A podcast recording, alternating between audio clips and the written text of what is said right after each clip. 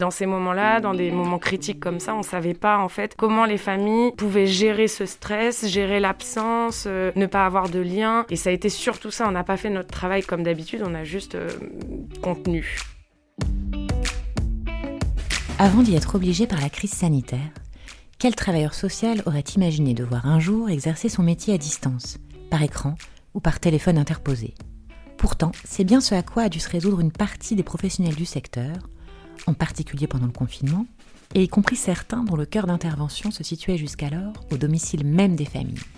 Il aura fallu réinventer leurs pratiques, dans l'urgence, sans protocole clair bien souvent. Un sacré défi qu'a dû relever Mathilde, jeune assistante sociale au sein d'un service d'aide éducative en milieu ouvert à Paris. Elle a bien voulu nous raconter son expérience et analyser ce que cette période hors norme et éprouvante a pu faire émerger dans sa pratique. Je suis Marion Léotoin, vous écoutez Les Voix du Social, le podcast de la rédaction du Média Social. Je m'appelle Mathilde Jolivet, je suis assistante de service social depuis 2014. J'ai un master en sciences de l'éducation et je travaille en AEMO, donc en aide éducative en milieu ouvert, depuis 4 ans et demi dans le sud de Paris.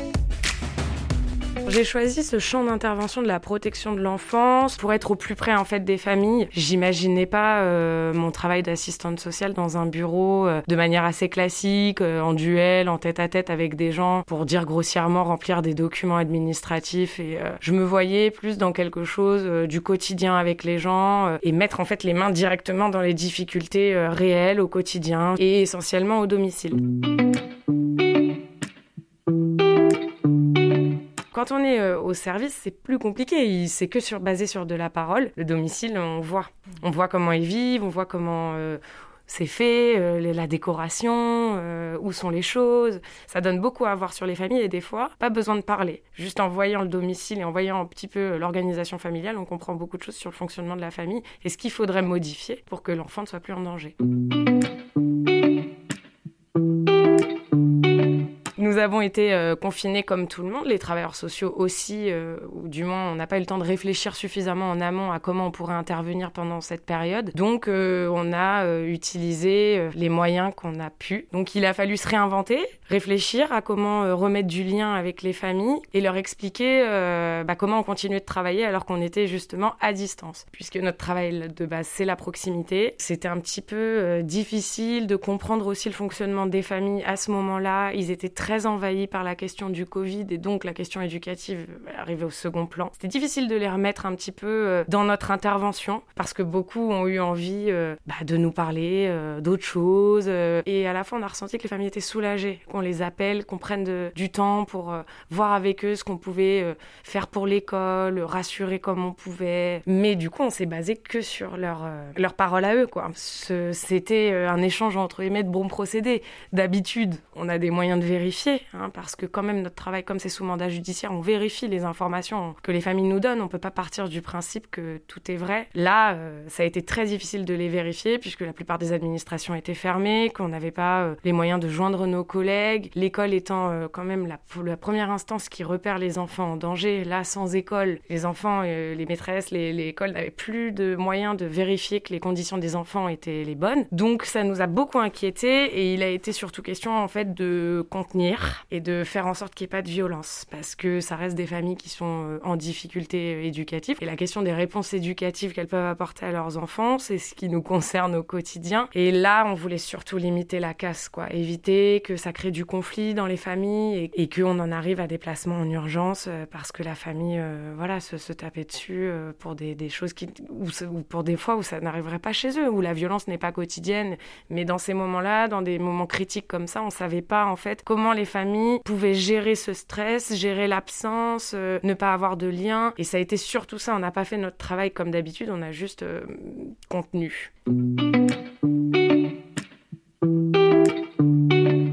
Question des devoirs et de la continuité pédagogique, à un moment donné, ça a permis aussi de rentrer en lien avec des familles avec qui c'était difficile. Quand ils voient que tout simplement on s'est mis, euh, nous aussi au bureau et en visio avec l'enfant, qu'on a fait les devoirs parce que par exemple la mère ne lit pas le français et qu'elle était très en difficulté, des choses concrètes comme ça, ça a permis un lien avec des familles qui n'avaient pas avant parce qu'ils voyaient pas concrètement ce qu'on pouvait proposer. Et puis il y a eu les visios où par exemple moi j'ai fait un cours de cuisine avec des enfants patients et des familles où chacun s'est transmis des recettes. Et là, la visio, ça permet complètement autre chose. Je pense que ça hum, déculpabilise les familles aussi parce qu'ils n'ont pas l'impression d'être en face d'un travailleur social. Ouais, il y avait quelque chose d'assez drôle, euh, ils trouvaient ça euh, intéressant, ils voyaient chez moi. Et ça, c'est vrai que pour moi, ça a été une grande question de comment je mettais ma caméra quand j'étais en visio avec les familles. Est-ce que je leur donnais à voir un mur blanc ou est-ce que je leur donnais à voir un petit peu plus de moi? Et ça, ça a aussi permis beaucoup de création de liens. Ça a permis une humanisation, je pense, des travailleurs sociaux en fait. On sentait quand même qu'ils étaient euh, plus doux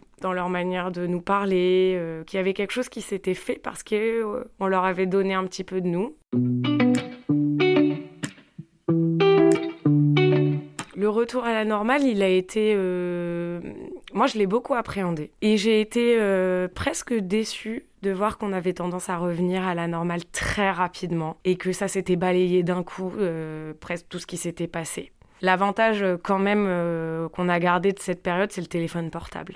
Ah ça, c'est vraiment un outil qu'on n'avait pas avant et qui aujourd'hui me paraît mais indispensable. Un fixe, c'est une institution. Voilà, quand ils appellent, ils appellent l'institution. Là, quand ils appellent mon portable, ils appellent Mathilde Jolivet, l'assistante sociale. Ils, font des textos avec les adolescents, ça marche super bien aussi. Ça évite des loupés. Plusieurs fois où on n'arrive pas à joindre les familles, on est sur répondeur, là, un texto et, euh, c'est rapide. Les familles nous envoient des photos. Euh. Peut-être que c'est ça qu'on a gardé, l'intimité avec le téléphone portable où avant ça servait que comme outil institutionnel et il n'y avait rien d'autre. Aujourd'hui, euh, il y a des familles qui me mettent des smileys dans les messages, par exemple. Voilà, c'est des choses qui rendent la relation un peu plus humaine, plus simple, et ça permet de pointer des choses qui seraient difficiles euh, à entendre d'habitude. Autant là, les visios, euh, par exemple, pour les réunions et tout, on repasse en présentiel de manière assez rapide, mais le téléphone portable, ça, c'est quelque chose qui a été acté tout comme une journée de télétravail, normalement, que nous n'avions pas avant. Et comme on rédige beaucoup quand même les rapports aux magistrats, on doit rendre des comptes. Nous, on est en open space et des fois, c'est très compliqué quand il y a quatre collègues au téléphone et qu'on essaye de se concentrer sur un rapport. Cette journée de télétravail où on est au domicile pour rédiger, c'est très bénéfique et ça rend un travail d'écriture beaucoup plus intéressant. Et euh, ça, euh, si on peut le garder, c'est en négociation encore. Mais si on peut le garder, ça, c'est une avancée euh, très intéressante pour les travailleurs sociaux.